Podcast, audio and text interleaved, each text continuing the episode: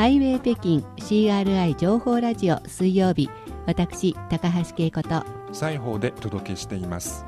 ここからは中国人物辞典をお届けします。その時々の話題の人を紹介していきます。今回は、えー今回はウルトラマラソンのランナー陳 pen 斌陳ボンヒンを紹介します、はい。陳は小里編に東、うん。ボンはお盆の盆、うん。ヒンは横浜の浜と書きます。この方以前も聞いたことがありますね。はい。ウルトラマラソンのランナーなんですよね。はい。まずこのウルトラマラソンとはうん。何なのかについて説明しますけど、は普通マラソンは42キロくらいを走るんですけど、ええ。ウルトラマラソンは、えー、42.195キロを超える道のりを走るマラソンです。そうですね、まあ、あの42.195キロを超えればいいんですけれど、大体は100キロマラソンのことをウルトラマラソンと言ったりしますが、あの私、自分が42.195キロ走って思うんですけどね、はい。これ以上走るのは無理と思うんですけど、それを達成する人がいるんだからすごいですよね。はい、でこのチン・ボンヒンさんは世界7大陸のウルトラマラソンを完走した世界初の人でうす。ん一つだけでもすごいのに7大陸を制覇しちゃうっていうのは本当にすごいと思うんですがその方がさらになんとはい、つい最近100日100マラソンというのを達成しました。これ100日100マラソンって100日間毎日マラソンするってことですか、はい、100日間1日に1つのマラソンを走りました。すごい、はい、えーどんな人なのか改めて紹介していきましょまず生まれですけう。ど、うん。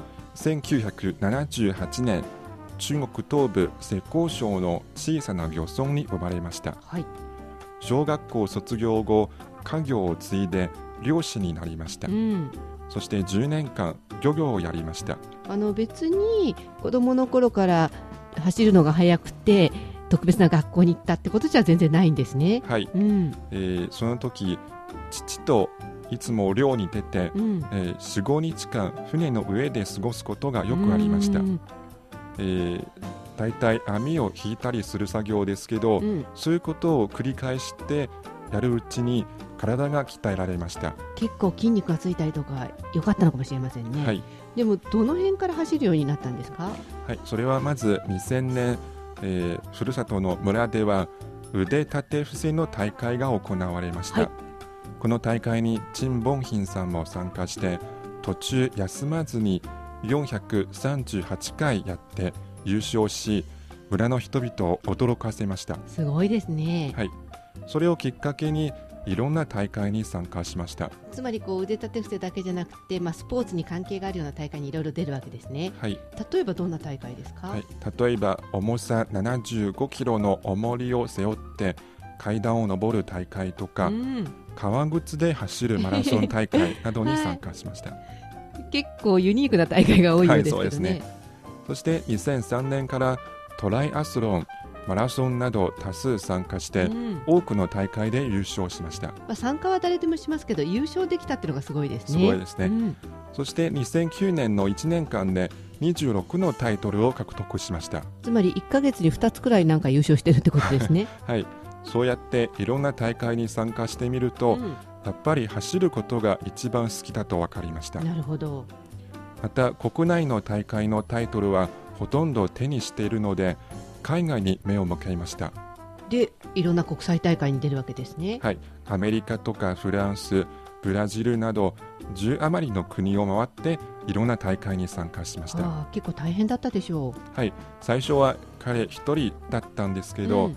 大会でいい成績を取って知名度が上がってくるとスポンサーもついて、うんいろいろ面倒を見てくれるチームもできました。確かにあのこれだけの数をこなしていくっていうと全く一人で動くのは大変ですもんね。はい。でも頑張った甲斐があってスポンサーもついてチームもできてそしてさらにいろいろなものにチャレンジしていくわけですね。そうですね。はい、マラソンとかウルトラマラソンへのチャレンジはどんな感じだったんでしょうか？はい。基本的に世界の7大陸でそれぞれウルトラマラソンがありますけど、うん。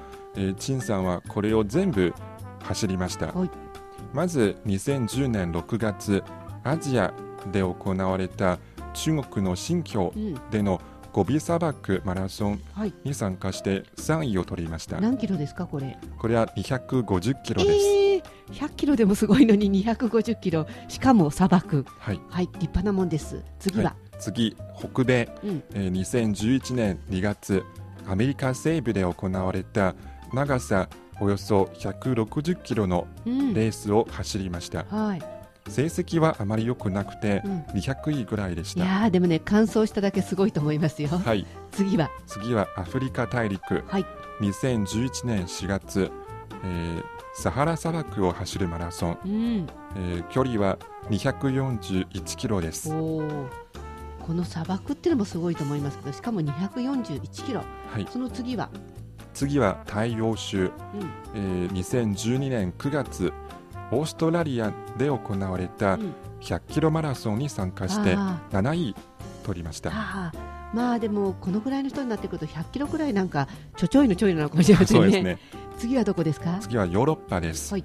で同じ2012年9月うん。ギリシャで開催されたスパルタスロン長さは246キロ。うん。で51位でした、いやー246キロって100キロの倍以上ではい。すからね。はい、はい。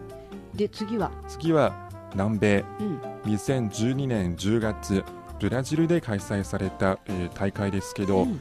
254キロを走へりー、えー2位でした。すごい。しかもその前のマラソンから大して間がないですよね。そうですね、うん。1ヶ月1くらいはい、すごいですね。そうですね。そしていよいよ最後の七大陸ってもしかして南極？そうですね、えーこれは去年2014年うん。11月、南極で行われたアイスマラソンという大会、えーこの大会では優勝しました。すごい。これ中国人としては初めてで、またこれで世界7大陸のウルトラマラソンを完走したことになってはあ。これも世界初となります。ウルトラマラソンって言って私はずっと100キロくらいかなと思ってたんですけど250キロとか241キロとかすごいですね、大変なコースですね。でもこれを達成してさらになんかチャレンジしたいと思っちゃって、はい。100日100キロマラソンですか？そうですね、えーまずこの100日100マラソンを走るきっかけなんですけど、うん。実は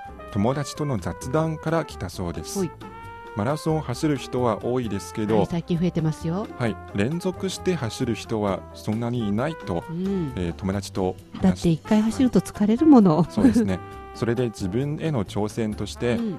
10個20個続けてやってみようかと思いました。うん。それが最後に100個ることになってうん。つまり1日に1つのマラソンを走ってうん。100日間続けて走ることになりました。ああすごいですね。はい。で実はもう一つ理由があります、はい。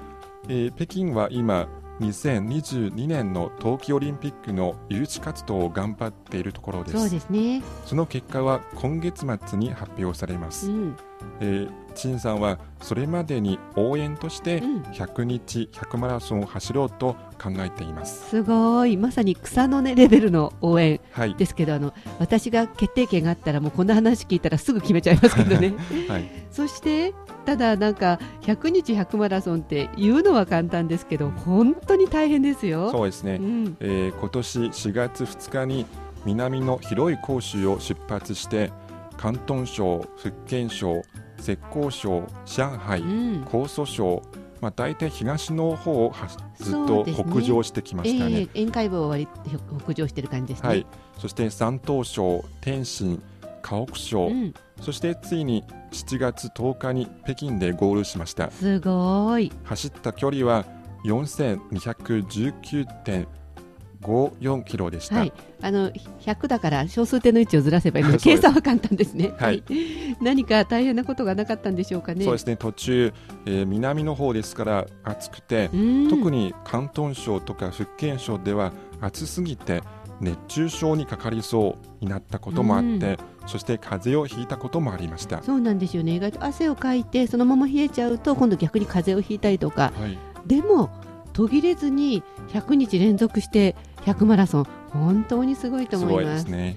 まあ、あのこうやって私たちを感動させてくれるっていうこと以外にもいろいろ収穫があったと思うんですけどどんな収穫があったとご本人は言ってますか？はい、陳さんの話によりますと、うん。えー彼の走りについて、えー中国版のツイッターのウェイボーとか、はい。そして WeChat、WeChat というソフトですけど、うん。そういったところでも、えー注目されて、うん。彼の姿に感動して普段あまり運動していない人たちも走るようになりました。まあみんなそれぞれ忙しいとか時間がないとか大変っていいろいろ言い訳はあるんですけど、この陳さんの話聞いたらあの忙しいとか大変とか言ってられないなって気持ちには確かになりますよね。はい。そして陳さんは、えーそういう人は10人100人くらいしかいないかもしれないが最終的には全国の人口の半分つまり56億人が走ることを楽しむようになればと思うと、えー語っています。はい。まあ、私もすでに走ることを楽しんでいますがあのちょっと練習してたりとか走って辛くなったら毎日100日間続けて42キロ走った人がいると 自分に励ましてみたいと思います。そうですね。今回は100日100マラソンということでえこれを達成したウルトラマラソンのランナー陳ボンヒンさんをご紹介しました。